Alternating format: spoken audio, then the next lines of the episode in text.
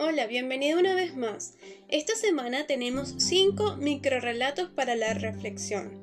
En el primero tocamos la culpa y concluimos que nadie quiere tenerla ni asumirla, sin darnos cuenta que al asumir muchas veces nuestra culpa, damos una pequeña apertura al crecimiento personal y a las oportunidades.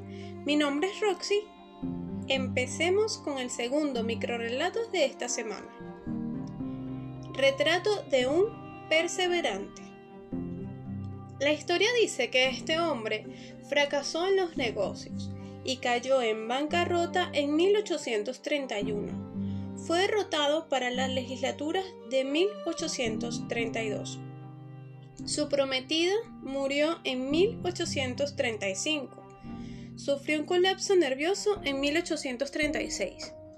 Fue vencido en las elecciones de 1836 y en las parlamentarias de 1843, 1846, 1848 y 1855 no tuvo éxito en su aspiración a la vicepresidencia en 1856 y en 1858 fue derrotado en las elecciones para el Senado.